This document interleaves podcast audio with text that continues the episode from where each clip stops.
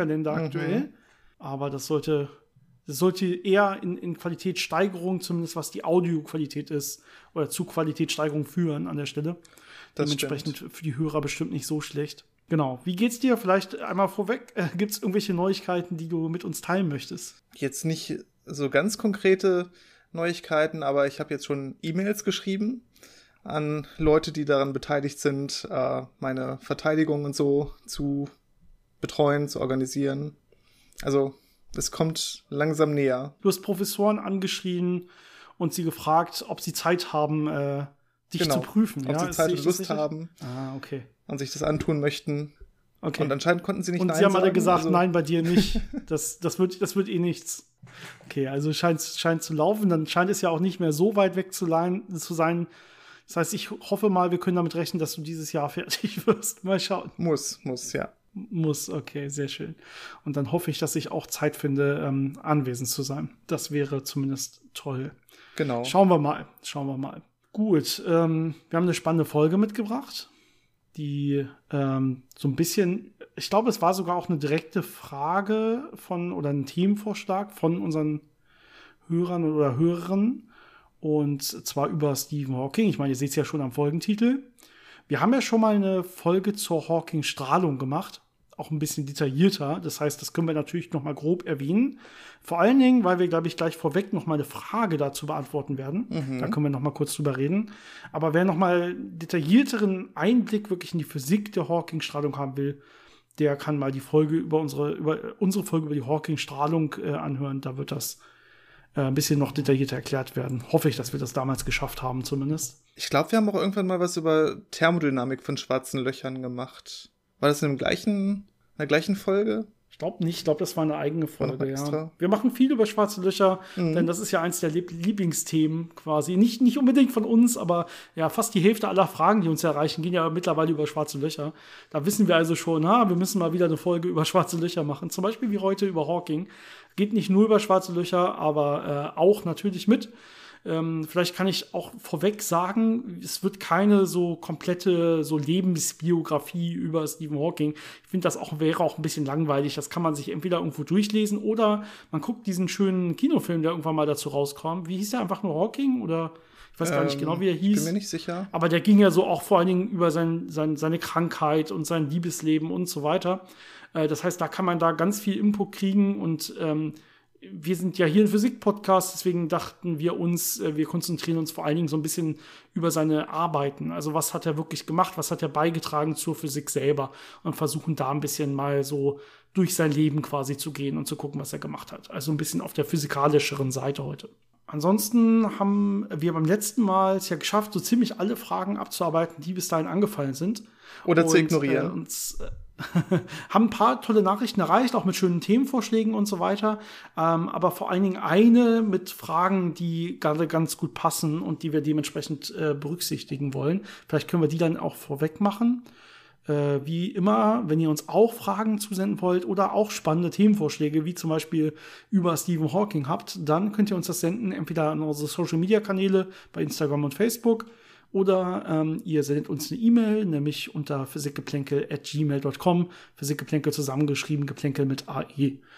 Genauso hat uns äh, auch die Mail von Christian an der Stelle erreicht. Äh, und zwar bezieht sie sich auf eine Mail, die er, glaube ich, vor irgendwie äh, na, vor einem Monat knapp oder vor drei Wochen oder so geschrieben hat. Und die ging auch ähm, ja, über schwarze Löcher und die Hawking-Strahlung. Deswegen passt das so super. Und äh, glaubt, dass wir ihn beziehungsweise seinen Ehemann äh, ein bisschen vielleicht falsch verstanden haben an der Stelle.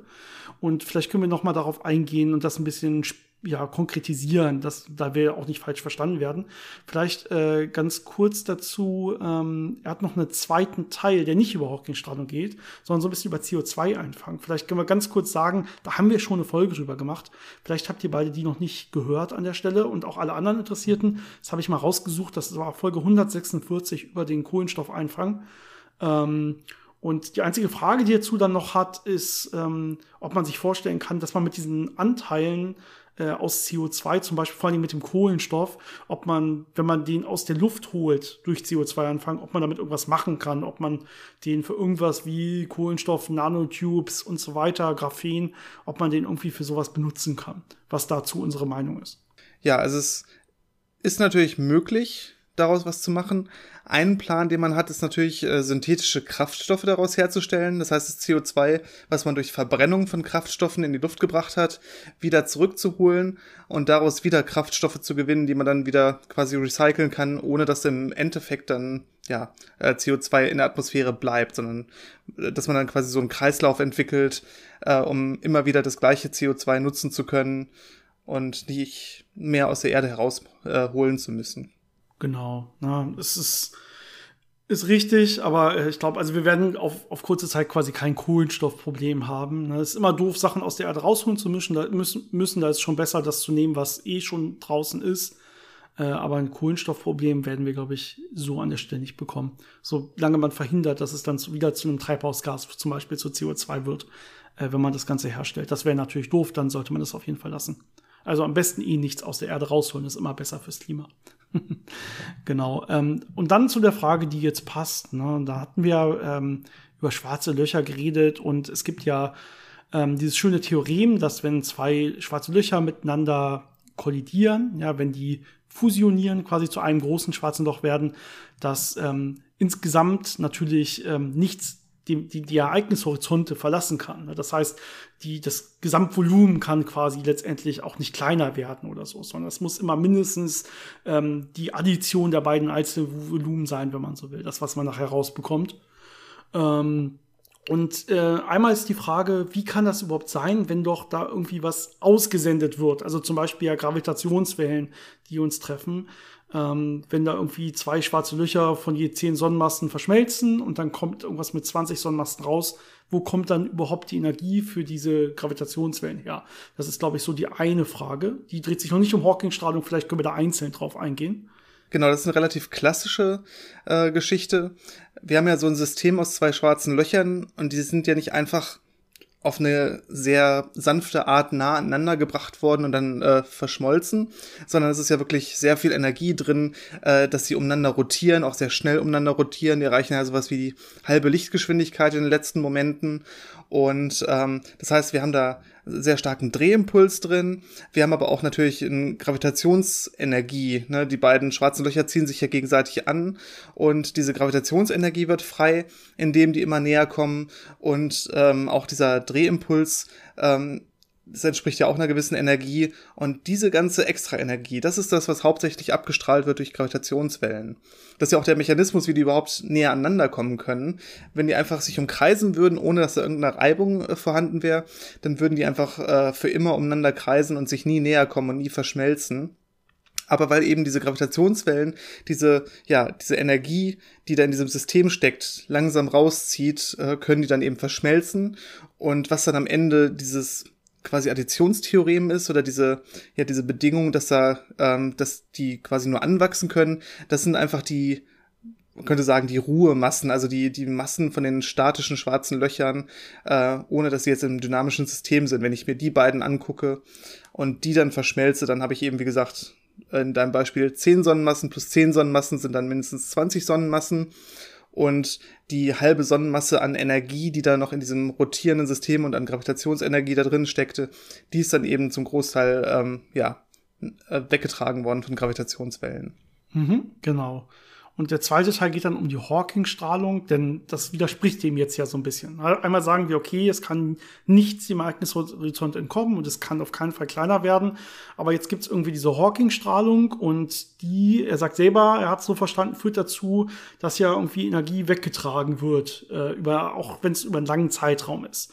Na okay, andere Zeiträume, ich glaube, da hatten wir beim letzten Mal drüber gesprochen, das ist schon klar. Also wir dieses Additionstheorem, was du gerade genannt hast, das bespricht, äh, geht quasi um diesen kurzen Zeitraum dieser Verschmelzung. Und ähm, ja, da ist die Hawking-Strahlung nicht mit drin, wenn man so will. Na, da müsste man schon sagen, okay, wenn man jetzt auch noch annimmt, dass, diese, dass es diese Hawking-Strahlung gibt, die ja noch nicht direkt nachgewiesen ist, ne, aber es wird allgemein angenommen, dass es sie gibt aktuell. Man müsste sie natürlich dann doch noch mal irgendwann nachweisen. Ähm, wenn es wirklich diese Hawking-Strahlung gibt, dann müsste so ein schwarzes Loch auf lange Sicht schon Energie verlieren. Können wir gleich, äh, wenn es dann äh, in die Folge reingeht, quasi vielleicht noch mal ein bisschen ausführlicher erzählen. Ähm, oder halt in dieser eigenen Folge, wie gesagt, die wir eh schon mal gemacht haben. Und ähm, wie passt das Ganze jetzt zusammen? Ähm, was stimmt jetzt von beiden? Kann jetzt was das schwarze Loch verlassen oder kann nichts das schwarze Loch verlassen? Das ist ja immer so die Geschichte, ähm, welche Theorie gucke ich mir an, in welchem Umfang gucke ich mir das an. Und dieses klassische, diese klassische Theorie, ähm, dass ich sage, schwarze Löcher werden immer größer, ne? diese klassische Entropie aus dieser Thermodynamik der schwarzen Löcher, die sagt, nein, da kommt nichts raus, die können nicht kleiner werden, die werden immer nur größer. Aber was jetzt diese Hawking-Strahlung ist, ist ja ein quantenmechanischer Effekt. Das ist ja eine Theorie, die nochmal darüber hinausgeht und mehr Sachen beschreibt und Sachen mehr im Detail beschreibt. Und dann sehe ich, dass es dann anscheinend doch möglich ist, eben mit diesen zusätzlichen Quanteneffekten und zusätzlichen Eigenschaften und zusätzlichem Wissen quasi über die Hintergründe, dass da doch was rauskommen kann. Also es ist immer so ein bisschen ähm, diese einfache klassische Beschreibung, die sagt, nein, das geht nicht. Und wenn ich dann genau hingucke und dann eine erweiterte Beschreibung habe, zum Beispiel eine quantenmechanische, dann sehe ich, ah, es geht doch. Ist ja genau wie in der Quantenmechanik die Geschichte mit dem Tunneln, dass ein Teilchen irgendwo nicht durch eine Potentialbarriere durchkommt, zum Beispiel eine Wand, die davor ist, im klassischen Sinne. Aber wenn man sich das dann quantenmechanisch anguckt, sieht man, oh, es gibt doch eine Wahrscheinlichkeit, dass es da durchtunnelt und dann auf der anderen Seite zu finden ist. Und so ungefähr kann man sich das auch als Analogie vorstellen. Und nochmal, die Effekte sind natürlich auf anderen Größenskalen, auf anderen auch zeitlichen Skalen normalerweise. Ähm, außer man hat sehr kleine schwarze Löcher, die werden dann relativ schnell quasi verdampfen. Genau. Und ähm, relativ schnell dann eben nicht mehr existieren aufgrund der Hawking-Strahlung. Bei so großen Löchern ist das aber äh, für solche ja, Fusionen von zwei schwarzen Löchern quasi völlig vernachlässigbar an der Stelle. Gut, wir sind jetzt ja schon bei Hawking, da müssen wir eigentlich gar nicht mehr einsteigen, äh, wenn man so will. Ähm, wir können vielleicht trotzdem mal vorne anfangen. Vielleicht ganz grob die Eckdaten. Ne? Stephen Hawking äh, ist äh, geboren 1942 in Oxford, hat dann aber natürlich viel Zeit in Cambridge verbracht, ne? Lehrstuhl in Cambridge und ähm, viel, viel Zeit dort gelehrt und geforscht, ähm, da zur Uni gegangen quasi und ähm, ja, sein Leben dann in Cambridge verbracht, wo er dann letztendlich auch dann äh, 2018 verstorben ist. Genau, das ist im Prinzip, das sind die Eckdaten seines Lebens und ähm, was natürlich alle wissen, ist natürlich ne, seine äh, Querschnittslähmung, dass er im Rollstuhl saß. Ich meine, alle kennen wahrscheinlich irgendwie diese Computerstimme, die er dann ähm, mit Hilfe dieses relativ hochentwickelten Computers quasi ähm, ja simulieren konnte und dann so ein bisschen zurückfinden konnte, dann auch äh, wieder ins normale Leben und dann ja auch ganz viele Cameo-Rollen in Filmen und Serien und so hatte. Ich meine, daher ist er ja wirklich bekannt. Äh, da müssen wir, glaube ich, nicht viel drüber erzählen. Ja, es ist ganz interessant vielleicht noch. Ähm, er hatte ja diese Krankheit ALS, ne, Amyotrophe Lateralsklerose. Das ist so eine ja, neurodegenerative Erkrankung, da gehen die Mo äh, Motorneuronen langsam kaputt, das heißt, die ganze Steuerung von Muskeln äh, wird immer schlechter und immer schlechter. Und deswegen wird es dann ja immer schwerer, irgendwann auch zu atmen und, und irgendwas zu bewegen. Das Interessante ist, ähm, die Augenmuskulatur ist meistens davon verschont. Und auch viele Wahrnehmungsbereiche, äh, also die Sinne bleiben auch ganz gut erhalten. Ähm, deswegen hat er am Ende dann vor allem über seine Augen seinen Computer gesteuert und konnte dadurch dann noch kommunizieren. Das war so das, was erhalten geblieben ist. Aber das Interessante dabei ist, er hatte einen relativ seltenen Fall, dass er schon mit 21 äh, diese Krankheit äh, bekommen hat. Normalerweise fängt das wesentlich später an. Und ähm, dann aber auch einen sehr langen Verlauf hatte, also sehr, sehr lange durchgehalten hat. Normalerweise sagt man, äh, wenn diese Krankheit auffällig wird, dass das dann noch so ein paar Jahre, dass man das vielleicht schafft und dann ähm, ja versagt der Körper einfach. Und er hat 55 Jahre durchgehalten. Also es ist äh, schon wahnsinnig mhm. beeindruckend. Und auch ja gegen jeg jegliche äh, ärztlichen ähm, Meinungen oder oder ähm, ja Voraussagen damals. Ja, genau. Ähm, ab 1968, also dann mit äh, 26 Jahren, war dann auch komplett auf den Rollstuhl angewiesen. Also es äh, ging dann noch während der Studienzeit quasi stark bergab, wodurch natürlich auch das Studium extrem erschwert wurde. Er am Anfang nur sehr schwer den Vorlesungen dann noch folgen konnte und so weiter. Und diese Krankheit immer ein größeres Problem in seinem Leben wurde, quasi, bis er dann Wege gefunden hat, damit zurechtzukommen äh, und dann doch noch letztendlich auch dann in der Physik zu promovieren und so weiter. Das war quasi ein super schwerer Weg, gerade am Anfang der Krankheit. Ja, umso beeindruckender ist natürlich auch, dass er dann ähm, nicht nur promoviert hat, sondern auch wirklich diesen Lehrstuhl bekommen hat in Cambridge, der quasi der gleiche, die gleiche Professorenposition war, die damals Newton hatte. Das heißt, er ist dann wirklich ein direkter ja. Nachfolger von Newton gewesen. Das zeigt schon, wie ja wichtig und, und wie einflussreich er war. Und mittlerweile dann auch äh, neben Newton begraben worden, so als äh, als Fact äh, noch, noch mal zwischendurch. Ich wollte sagen Fun Fact, aber ist wahrscheinlich nicht Fun, wenn es ums Begraben geht.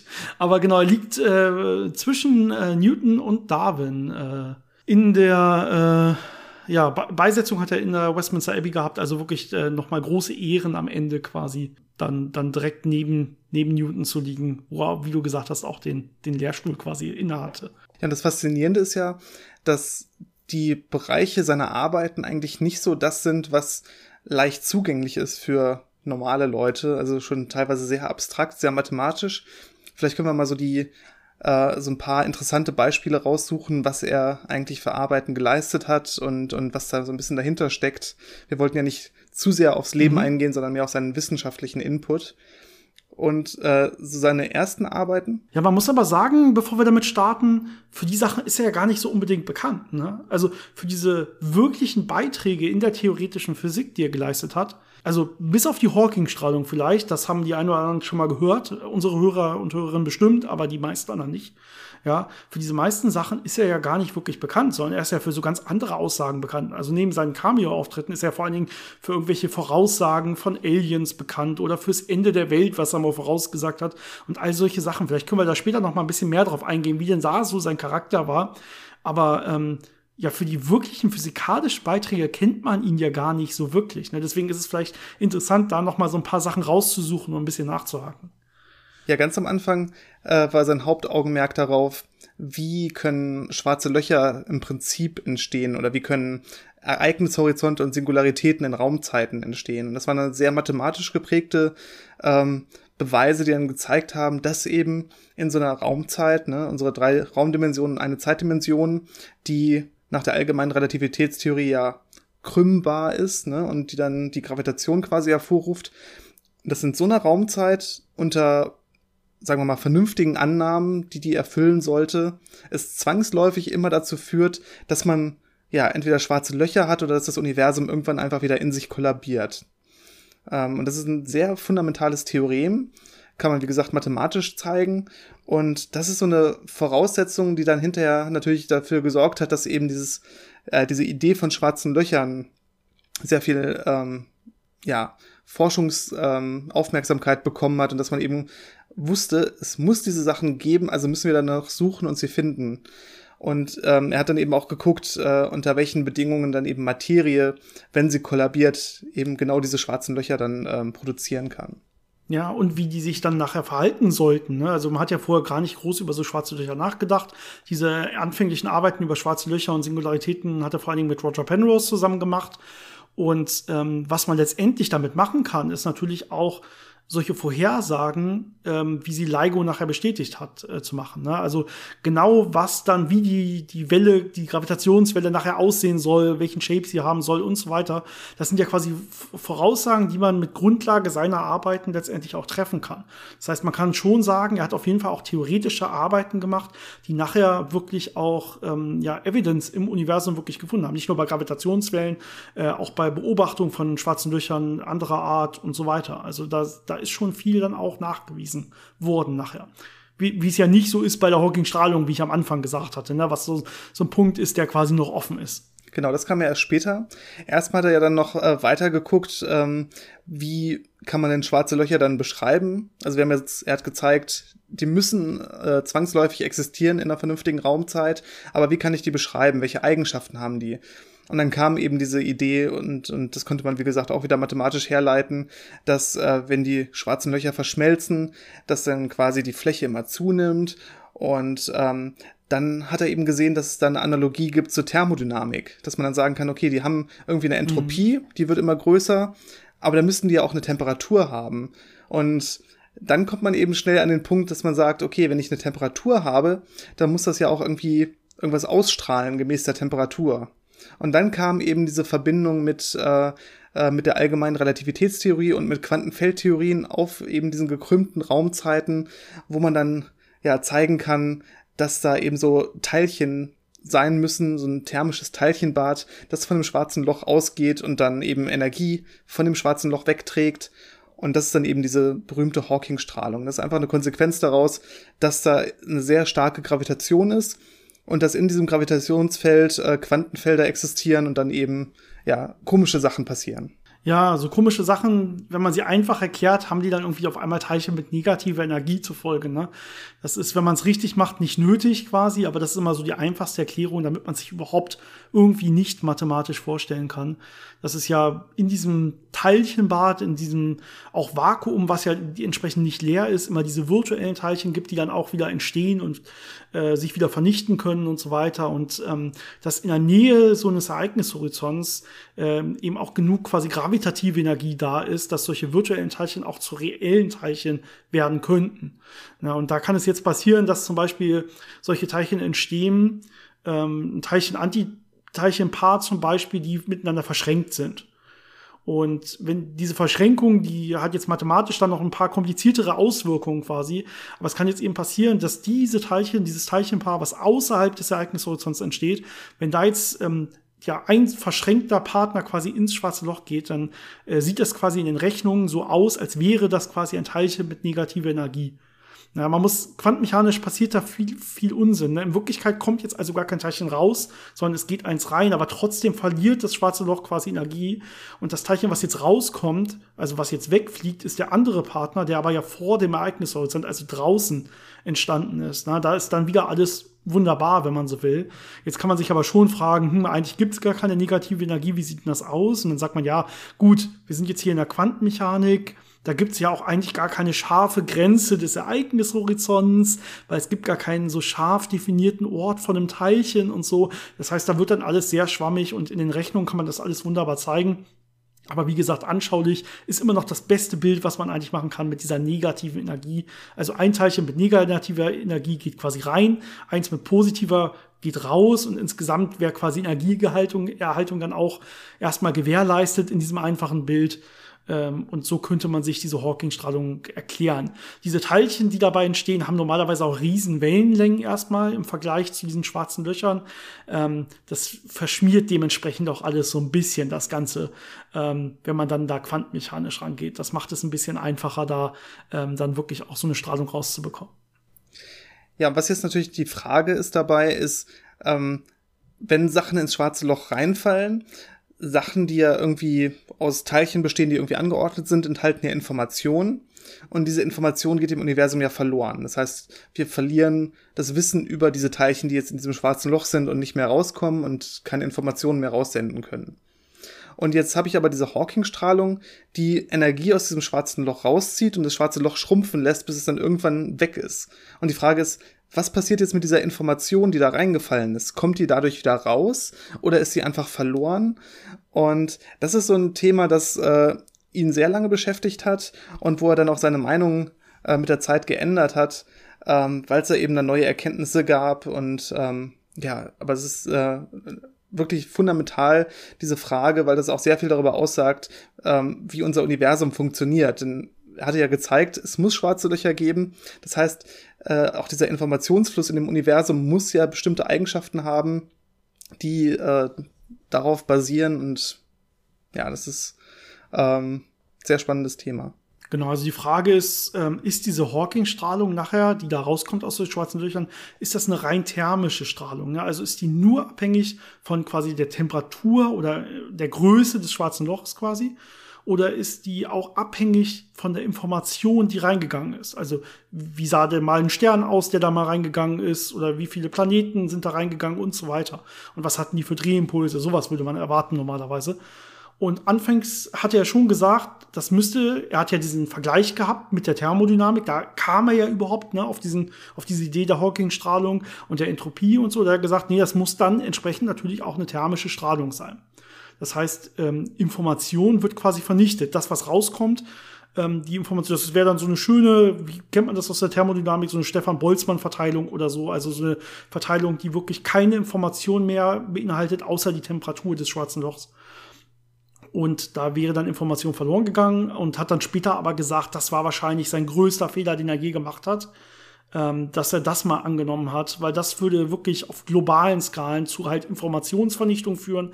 Das würde extrem viele Symmetrien brechen, die wir in der Physik eigentlich brauchen. Ne? Also Informationen muss eigentlich erhalten sein. Ansonsten kommt man wirklich zu ganz skurrilen Universen, wenn man das wirklich mal global durchrechnet. Und dementsprechend war er später ganz klar der Auffassung, nee, das kann keine rein thermische Strahlung sein. Irgendwie muss die Information doch erhalten sein. Wie genau ist aber bis heute nicht klar.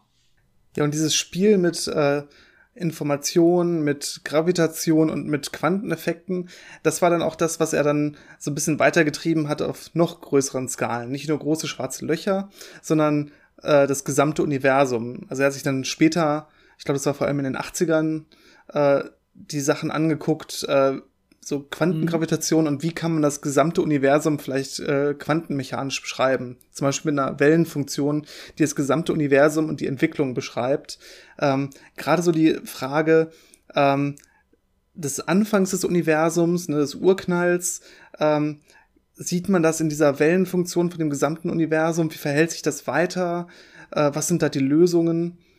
Und äh, eine interessante Idee oder Folgerung, die er da hatte, war, ähm, dass wenn man quasi zurückgeht an den Anfang kurz äh, nach dem Urknall, dass es in einem ganz, ganz kurzen Moment nach dem Urknall eigentlich noch gar keine Zeit gab, sondern dass da eigentlich nur Raum vorhanden war und dann die Zeit irgendwie dabei äh, mit entstanden ist.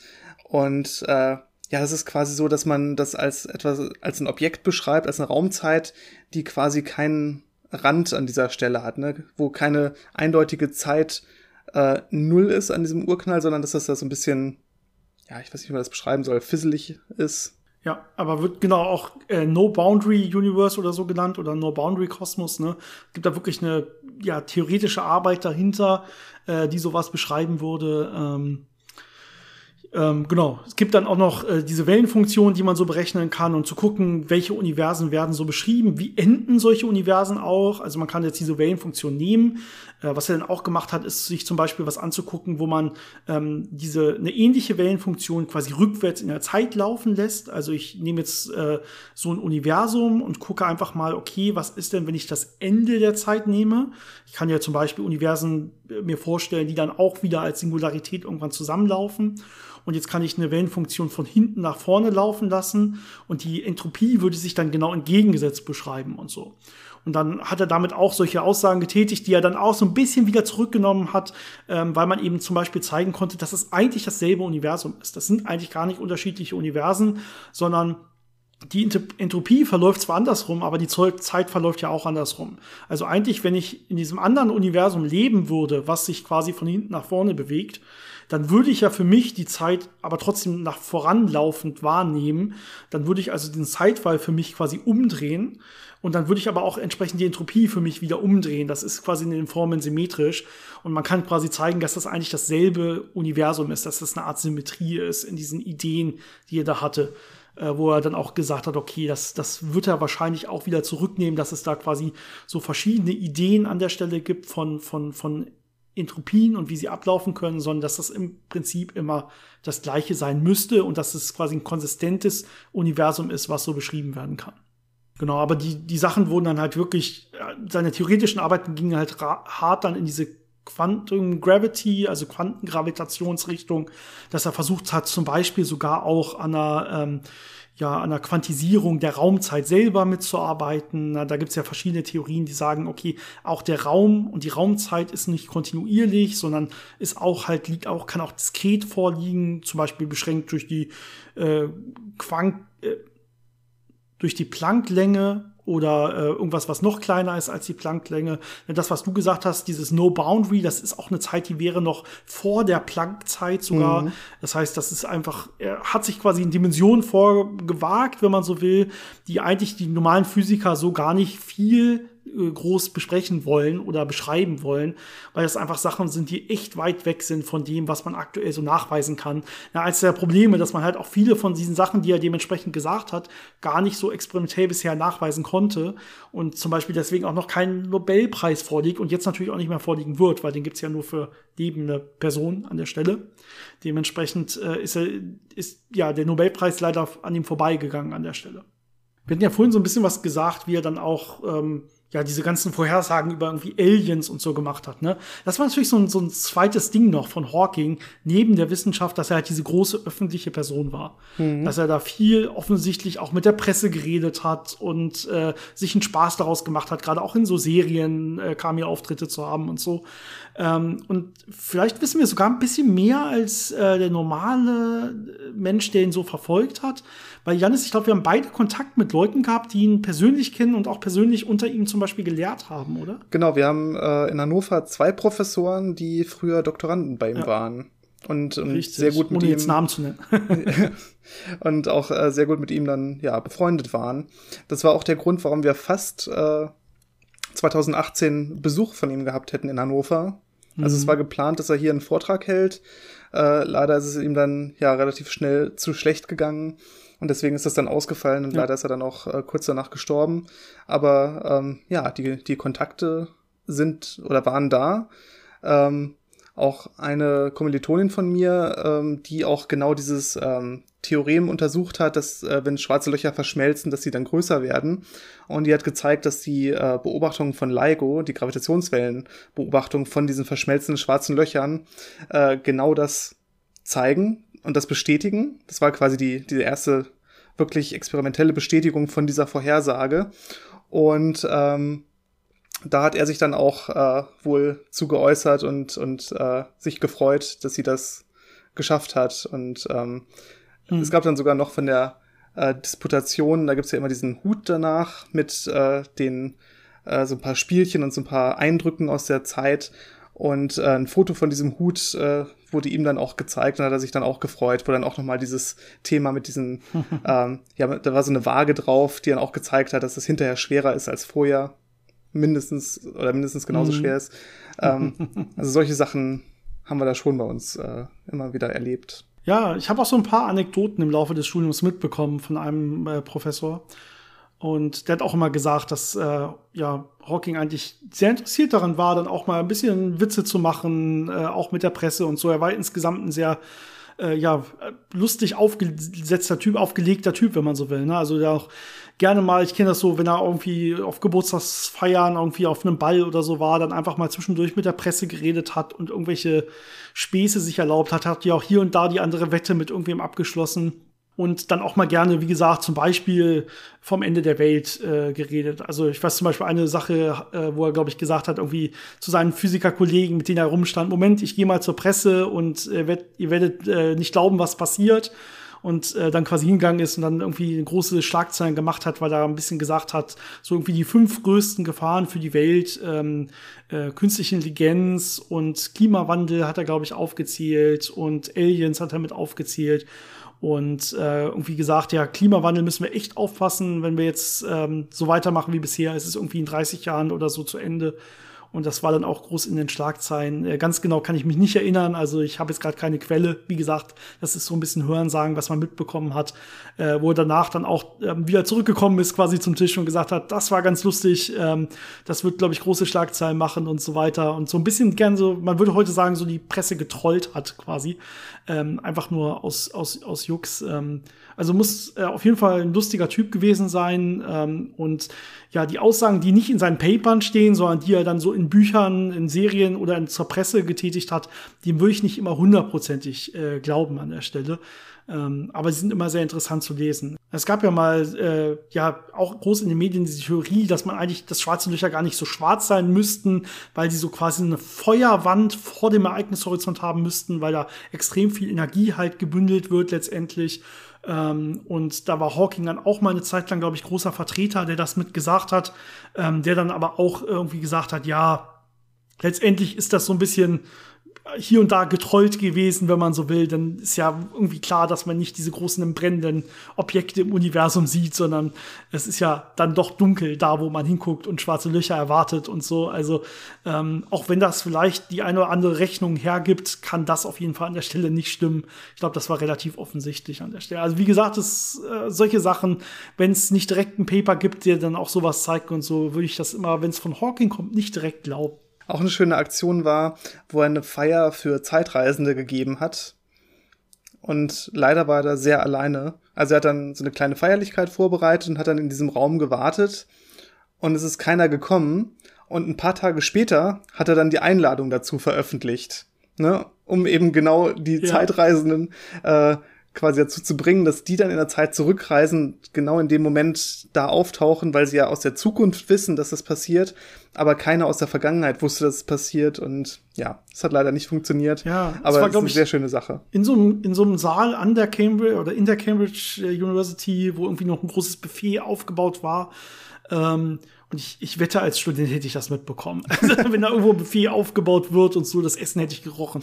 Ich wäre aufgetaucht und Hawking hätte mich bestimmt direkt für so einen Zeitreisenden gehalten, ich bin mir ziemlich sicher. ja.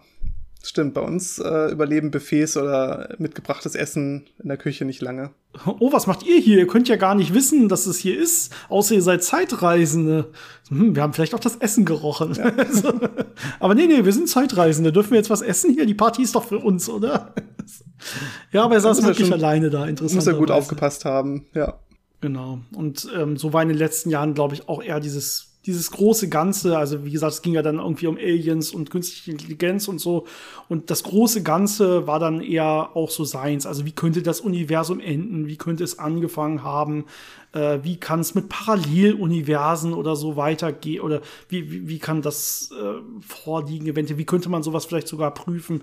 Also diese ganz großen Themen, die aber sehr weit weg sind von irgendeiner aktuellen experimentellen Überprüfung, das war dann eher so sein Ding gerade gegen Ende. Und ähm, da ist er dann so ein bisschen sehr weit abgeschweift, wenn man so will. Ja, ich würde sagen, es war eigentlich eine ganz gute Zusammenfassung von dem, was er gemacht hat. Ich meine, das ist erst theoretischer Physiker gewesen. Na? Das heißt, wenn man irgendwo tiefer reingehen will, ist es immer sehr schnell sehr harte Mathematik. Deswegen äh, muss es da meistens oder äh, oft schon reichen, wenn man einfach so ein bisschen die Namen nennt, worüber er spekuliert hat, ohne konkrete Theorien wirklich beschreiben zu können, weil man dann irgendwelche Wellenfunktionen äh, von irgendwelchen Universumszuständen aufzählen müsste und gar nicht so richtig sagen könnte, warum die denn jetzt wirklich spannend ist oder so. Also das ist so ein bisschen das Problem einer theoretischen Physik. Ne? Aber es ist schon faszinierend, dass er so als theoretischer Physiker eben ja so eine breite Masse erreicht hat. Er hat ja auch dann populärwissenschaftlichere Bücher geschrieben, ähm, kurze ja. Geschichte der Zeit und so, um eben auch viele Leute zu erreichen. Und ja, natürlich ähm, hauptsächlich auch diese diese wahnsinnige Lebensfreude und, und dieses niemals aufgeben, egal äh, wie schlecht es ihm ging und egal wie sehr äh, das Schicksal ihm da mitgespielt hat. Ne? Das ist schon sehr ja. beeindruckend.